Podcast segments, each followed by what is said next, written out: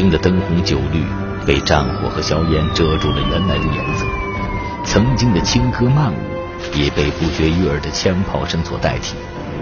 这里是旧中国最繁华的十里洋场，这里此时已变成十里炼狱，整座城市都陷入了战火，看到的都是废墟。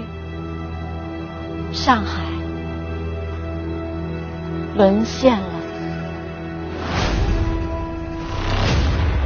这天清晨五点左右，一伙日军沿着苏州河由东向西搜索前进。他们一路烧杀抢掠，气焰十分嚣张。可让他们万万想不到的是，就在不远处的四行仓库，有人已经恭候多时。此时，黑洞洞的枪口早已瞄准了他们的头颅。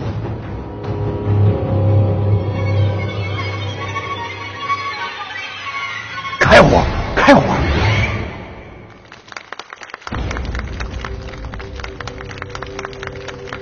手撕鬼子，石子儿打飞机，在当下的电视银幕上，这些让人十分匪夷所思的情节一经播出，就引发观众集体吐槽，人们纷纷用神剧、雷剧来形容它。那么，真实的抗战究竟是什么样子？刚才大家看到的。正是一九三七年发生在上海四行仓库的真实一幕。一九三七年十月，抗日战争时期规模最大、战斗最为惨烈的战役——淞沪会战，已经持续了整整两个多月。日军一共调集了三艘航母、一百余艘军舰、五百多架飞机、二十多万的士兵，向上海发动猛攻。面对日军的疯狂进攻。武器装备处于劣势的中国军队浴血奋战，让日军付出了沉重的代价，最终死伤三十万将士，被迫撤离上海。但是，就在这天清晨，在闸北地区的四行仓库里，却突然冒出来一支大约四百五十人的中国军队，与前来探路的日军展开了殊死搏战。他们就是淞沪会战期间。死守四行的八百孤军，那么四百五十人的队伍为什么会被人称作八百孤军？在主力部队撤退后，他们为什么要死守一个仓库？面对成千上万日军的疯狂进攻，这四百五十人如何成功守了整整四天？今天，让我们一起揭开八百孤军激战四行惊心动魄的绝密往事。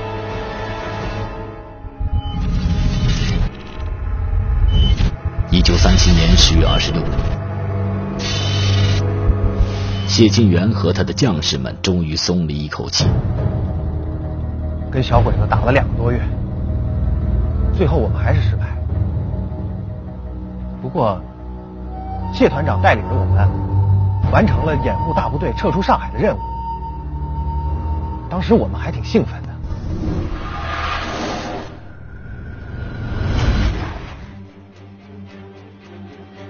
谢晋元，国民党陆军第八十八师五二四团一营中校副团长，毕业于黄埔军校第四期，当时只有三十二岁。持续两个多月的淞沪会战，中国军队伤亡惨重，八十八师从最初的一万五千人变成了五千人。在大部队撤退之后，只留下了谢晋元及其手下执行掩护任务。我的重机枪就没停过。一直不停的向敌人扫射，震得我的手，还有我的胳膊都麻了。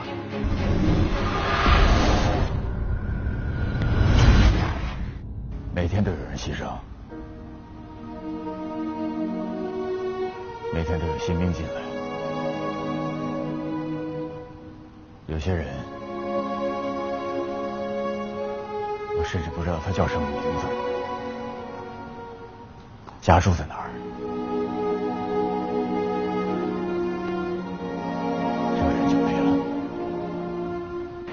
疯狂的日本侵略者不仅对中国军队赶尽杀绝，甚至连平民也不放过。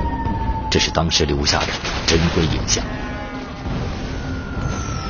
日军战机对上海最繁华的南京路外滩街道进行狂轰乱炸，一千六百多名平民被炸伤亡，上海南站两百多名旅客被炸死。一个失去亲人的幼儿在废墟中不停的嚎啕大哭。当时上海滩著名的先施百货公司被炸得面目全非，遇难的无辜百姓多达八百多人，瓦砾堆中哀嚎四起，许多尸体被烧得几乎无法辨认。小鬼子，我们一定让你血债血偿。就算拼上性命，我们也在所不惜。在完成撤沪任务后，王文川、杨养正等将士在团长谢晋元的带领下撤入八十八师的司令部苏州河北岸的四行仓库，在这里做短暂的休整。仓库里啊，有许多子弹，还有粮食和水，我们都觉得呀，打了两个多月仗，这次总能歇口气了。可是，就在这天夜里，团长谢晋元突然收到一个新任务。死守上海最后的阵地——四行仓库。在上海闸北区南部苏州河北岸，有一座六层高的建筑物，门牌号码为光复路一号，但是当地人却依然习惯叫它四行仓库。这座钢筋水泥结构的建筑，全长一百二十米，宽五米，墙厚楼高，易守难攻，曾经是民国时期。上海金城、大陆、盐业、中南四大银行储蓄会的联营仓库。七十多年前的那天深夜，谢晋元他们就是在这里接到上级命令，死守上海最后阵地。根据国民党有关资料显示，蒋介石一直都不愿意将上海拱手让给日本人，但迫于形势，只好撤退。可就在此时，他突然获悉。国联十一月初要在日内瓦开会，届时将接受中国的控诉。因此，为了获取国际舆论的同情与支持，蒋介石决定留下一支队伍，坚守苏州河以北的地区，直至会议召开。由于四行仓库毗邻租界，一方面日军不敢动用重型火炮攻击，另一方面刚好让各国记者亲眼见证日军的暴行。所以他们将这个最后阵地定在了四行仓库，而这个任务正好落在谢晋元的身上。此时的上海除了租界外，几乎完全被日军控制。那么，仅仅依附这幢六层高的建筑物，谢晋元和他率领的将士能否完成这个几乎不可能完成的任务呢？被日军重重围困的他们，到底又能不能坚持到国联会议的召开？作为八百孤军的长官，谢晋元深知自己带的这支部队已经深陷几万日军的重重包围之中，根本不可能突围。在向将士们下达这个新任务后，他率先走到一面墙壁前，用一根木炭留下了自己的遗书：“我们是中华民族的子孙，知人人无求生以害人，有杀身以成仁。我们故在一天，决与倭寇拼命到底。”谢团长问我们：“这里是什么地方？”我们有人说：“这是四行仓库。”有人还说：“这是八十八师的司令部。”谢团长说：“都不对，这是我们四百多人的坟墓。仓库在，我们就在。仓库要是没了，我们也就没了。”我们当时都很激动。我十二岁当兵，就想着有一天能够保家卫国。我当时就想，就算战死了，我也绝不离开阵地一步。谢晋元团长一声令下，众将士立即开始赶修大楼防御工事，准备和日本人决一死战。窗口都让我们用砂锅堵上了。只留了三个枪口，机枪啊，全都架在了高处，手榴弹也都一捆一捆的全备好了。我带着三十个人，守在四行仓库旁边一栋三层高的砖瓦房的房顶。我们的机关枪连就设在仓库里面，我们整整的守了一个晚上。连眼睛都没闭过。一九三七年十月二十七日凌晨五点，日军来了。小鬼子过来了，我的手紧紧的扣在了机枪的扳机上。我当时就躲在四行仓库旁边的一个房顶上，手榴弹早就给小鬼子准备好了，就等他们过来。日军离四行仓库越来越近，王文川、杨养正和他们的战友不由得屏住了呼吸，他们的眼睛紧紧盯着敌人的一举一动。三百米，二百米，一百米，突然，随着谢晋元一声令下。身处四行仓库里的王文川用机枪向着来犯的日军扫射，而站在仓库一处屋顶的杨养正也正卯足了力气，将手中的手榴弹狠狠地砸向了敌人。这支毫无防范的日军队伍顿时陷入了混乱，被打得狼狈不堪，最终丢下了八十多具尸体，退了回去。一九三七年十月二十七日，四行仓库附近的枪声此起彼伏，整整响了一天。日本人在遭遇突然袭击后，又向四行仓库发动了两次猛烈进攻。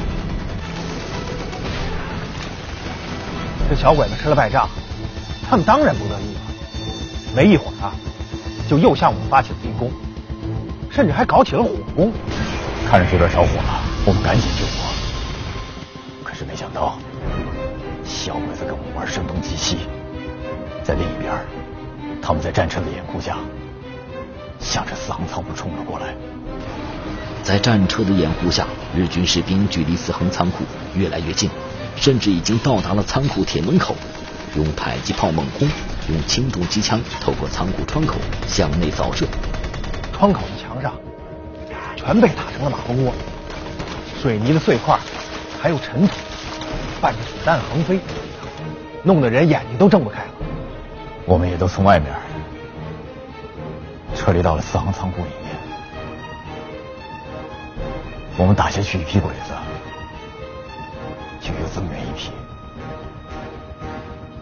一开始只有五十个鬼子，后来变成了几百个。危急关头，谢晋元一声令下，几名战士将早已准备好的迫击炮弹抬到六楼，成捆的向着日军集中的地方砸过去。六层高的，足有几十米。我们把这些炮弹全都扔下楼以后，落在地全都爆炸了。这一颗炮弹啊，顶手榴弹得有四五颗，炸的铁门外的小鬼子嗷嗷乱叫，一下子就全跑光了。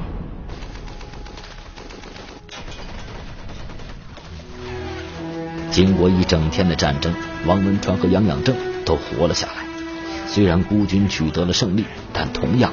付出惨痛的代价，一名年轻的战士将几束手榴弹绑在一起，炸毁日军一辆战车，自己也壮烈牺牲。知道，牺牲的那个战友，他姓张。而二连一排班长蒋进带领九名战士与敌人展开巷战，在子弹、手榴弹全部打完后，又与敌人展开肉搏。最终因身受重伤被日军俘虏，当晚就被日军在苏州河边用刺刀杀害。当时他本可以退回仓决定留守民房。或许在那一刻，他就已经决定要和日军决一死战了。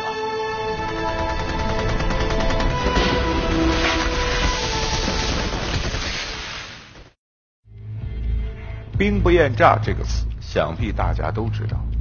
但是您或许不知道，八百孤军的美名和这词儿还真有些关系。在初到四行仓库的时候，有英租界的士兵询问谢晋元带多少士兵驻守时，谢晋元明知自己的队伍只有四百五十人，但为壮声威，他却回答八百人。一九三七年十月二十七号。在四行保卫战还在进行时，上海各大报纸就已经加印报纸了。在头版头条刊登四行孤军八百壮士英勇杀敌的消息，甚至连一些国外的报纸也纷纷转载。当时国民党的中央日报评论：记者目击此种壮烈情形，不禁感泣。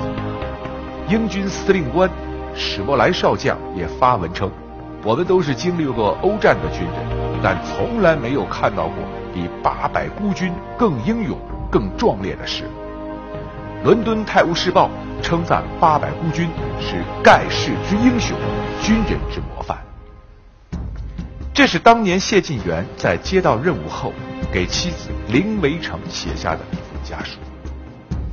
我神州半壁河山，日遭蚕食，亡国灭种之祸发之他人，操之在我。为国杀敌是革命军人素质也，职责所在，为国当不能顾家也。老亲之未奉，儿女之教养，劳亲担负全。与其说是家属，倒更像是绝笔。而事实上，除了谢晋元，四行守军。全部抱定了必死的决心。尽管第一天的战争残酷已经超出了他们的想象，但四行仓库里的将士们都深知，这场恶战才刚刚开始。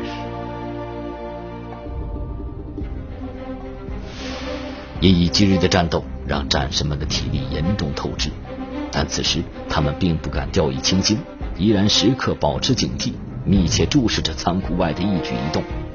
不能睡觉，也不能吃东西。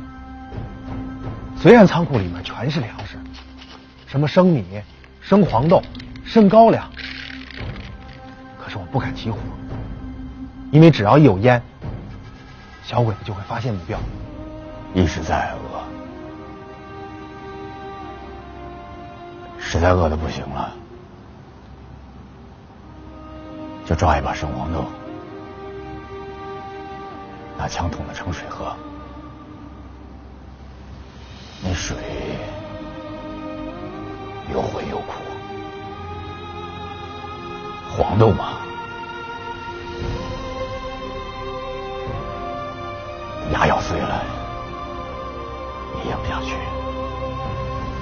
虽然日军已经撤退，但是他们还是从远处不停的向着四行仓库开火，以此给守军施压。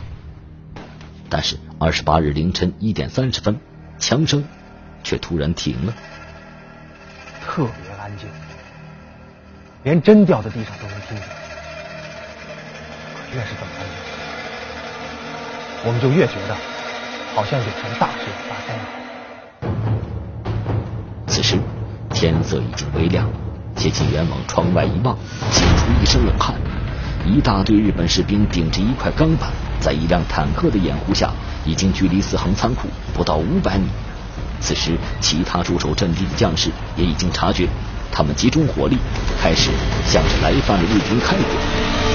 我们子弹啊，打在小鬼子的坦克上，可连个坑都没擦出来。我们的手榴弹、炮打在日军头顶的钢板上。被弹出去之后才摩擦，根本伤不了多少敌人。我当时已经什么都顾不上了，只能紧扣扳机，不停的开火。机枪枪托的后坐力，震得我胳膊一阵一阵的发麻。一旦四行仓库的大门被攻破，那么敌人就会源源不断的冲进来。如果失去这座最后的堡垒，等待孤军的只有死路一条。眼看着敌人已经攻打到了仓库的大铁门口，就在此时。突然传来了一声巨响，还没等王川反应过来，就看到头顶钢板敌人突然都被炸飞了。后来我才知道，我们有一个叫陈树生的敢死队员，往身上绑了四五颗手榴弹，拉着了引线，从五楼直接就跳到小鬼子中间去了。树生。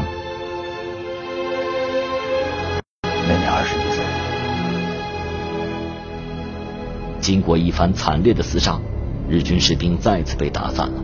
没有步兵的掩护，那辆坦克也只能原路溜了回去。但谁也想不到，疯狂的日军稍作休息之后，再次向四行仓库方向发动了攻击。此时的上海闸北浓烟冲天，大火弥漫，在烟火笼罩下，整个天空都显得暗淡无光。在与四行仓库相距三四百米左右的交通银行仓库楼顶，日军也建起了工事。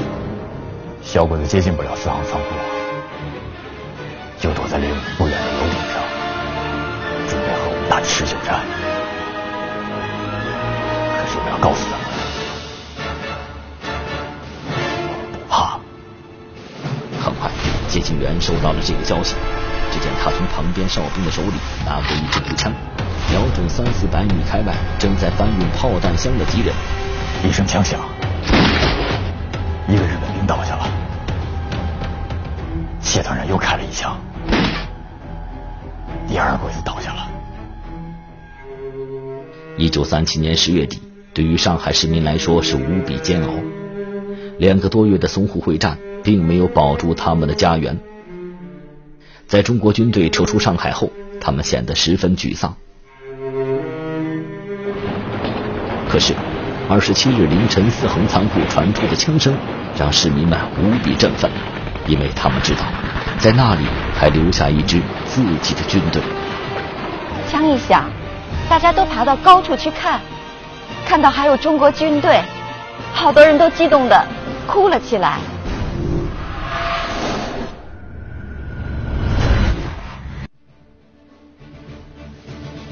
此时。作为女童军的杨慧敏正在上海租界看护一批几千人上海难民，他们纷纷赶往苏州河南岸观战，隔着租界的铁丝网为八百孤军加油打气。马路边、空地上都挤得密密麻麻的，就连公共汽车上面也挤满了人。一个小伙子居然还爬到了树上，一边朝对面看，一边跟下面的人讲。看到八百壮士勇敢杀敌，打得日军狼狈逃跑时，市民们就拍手欢呼；看到有将士和日军同归于尽，他们痛心不已；而在看到日军偷袭时，他们就大声喊话，向孤军通风报信。有人甚至创作了一首歌八百壮士的歌曲，为孤军加油打气。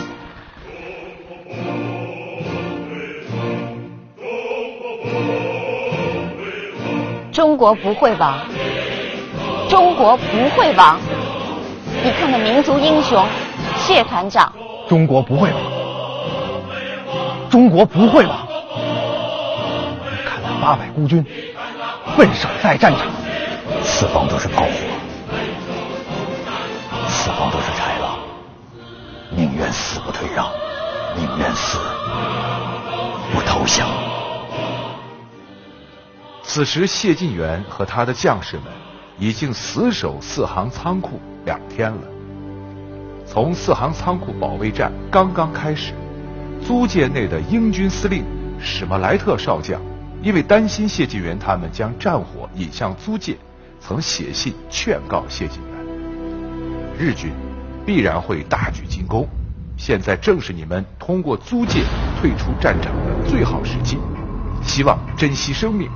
不必做无谓的牺牲，但是谢晋元却回信：我们的魂可以离开我们的身，枪不能离开我们的手。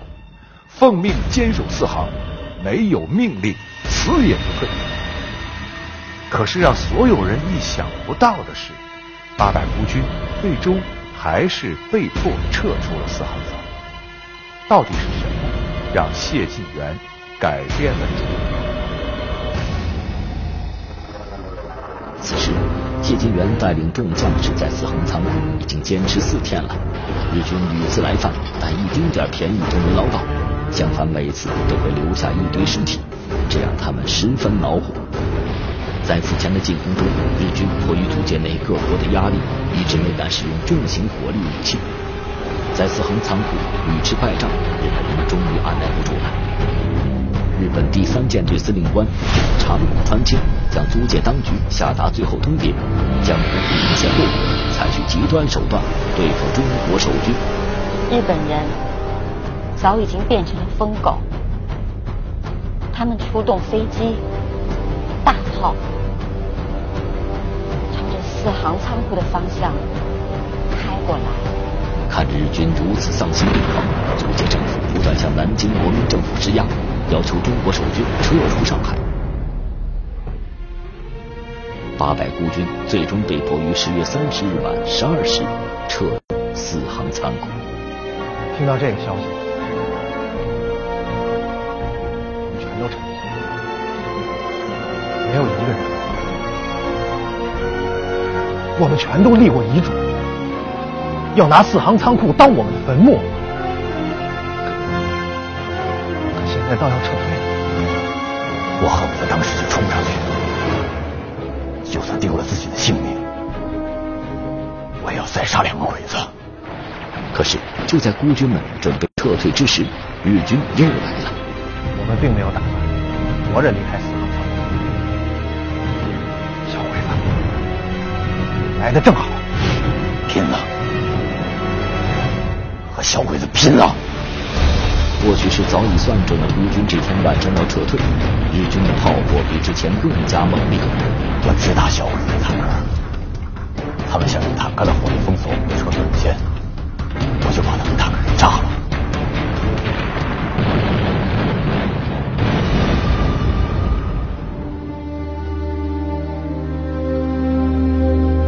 这几十张照片是美国人里昂当年在孤军撤退时拍下的珍贵照片。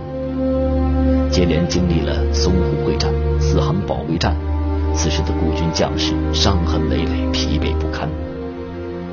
但是比起身体上的伤痛，更让他们痛心的是，他们曾经奋战过的四行。四行，再见，再见，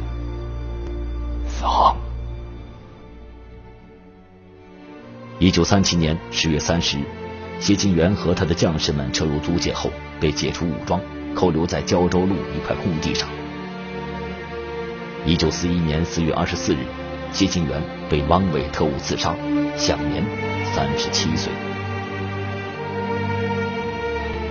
一九四一年十二月八日，上海全部沦陷，困守四年的孤军沦为日军战俘，王文川、杨养正和一部分孤军被押送到玉溪、杭州等地挖煤、筑路、做苦工。另一部分孤军于一九四二年被日军送往了西南太平洋上的一个荒岛上，绝大部分最终客死异乡。中国不会，中国不会吧？你看那八百孤军，奋守再战，再战，再战。战争会结束，但记忆却不会消失。这是二零零七年的一段真实的影像。已经八十九岁高龄的老兵王文川，在家人的陪同下，再次回到上海，在老团长谢晋元的雕像前失声痛哭。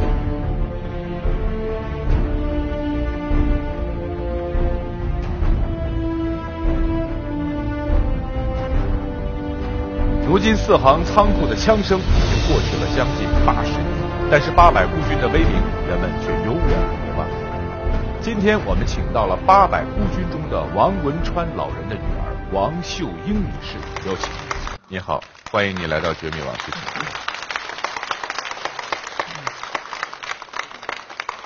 当下正在纪念反法西斯战争七十周年，为了保卫四行仓库，八百孤军是一个什么意义？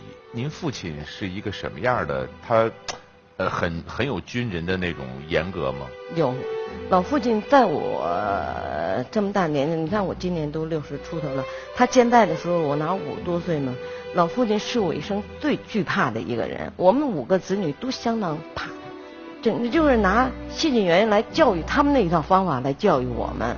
都怎么样的一个方法？嗯，他让我们就是，呃，教导你，你又必须马上答应，让你干什么必须马上去做。呃，衣着要整齐，要干净。呃那个要求我们就是说，嗯，他他他的骂人的话，所谓骂人的话，他就说奴隶、亡国奴。奴隶、亡国奴，为什么呢？他在那个年代的话，谢晋元教育他们就是不做亡国奴，不呃不做奴隶。他们那教育我们也是这样，他就用这话一直在教育我们。我的哥哥也很怕他，特别怕他。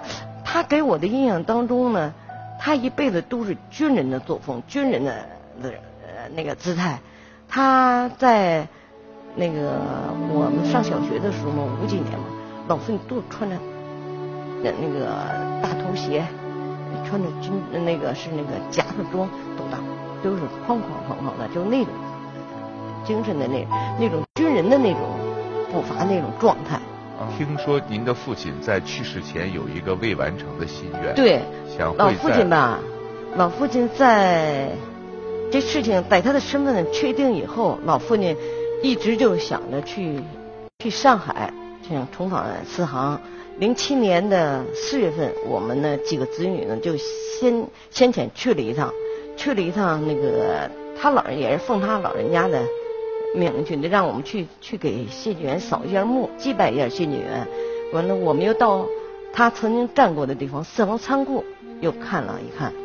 我这个回来以后呢，我们把录像跟照片呢都给了老父亲，老父亲激动的不行，完了也是痛哭。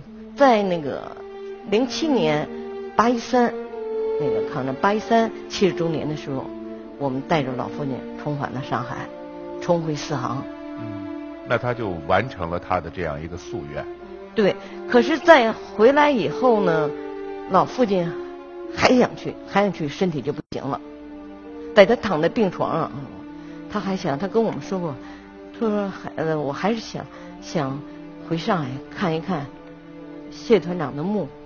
来说日子不多了，他知道他的已经老人家活了不到九十二，就走了。你能照片让我们看看吗？这是我的父亲当时穿着军装照的照片，这是在部队的时候。我们和您再说起这样一段难忘的往事的时候，呃，您的内心感受是什么？我的感受也非常复杂。我觉得父辈，呃，在那那一段能够出生入死啊，用自己的血肉之躯啊，抗击外来侵略者，是非常值得我们敬佩，值得我们爱戴。这是我们我的感想。我还有呢，就是认，就是我们要作为我们作为后人，我们要永远牢记那段历史，教育我们的后代要牢记这个历史，珍惜今天来自己的幸福。勿忘历史，振兴中华。来，请您在梦想树下写下您的记忆。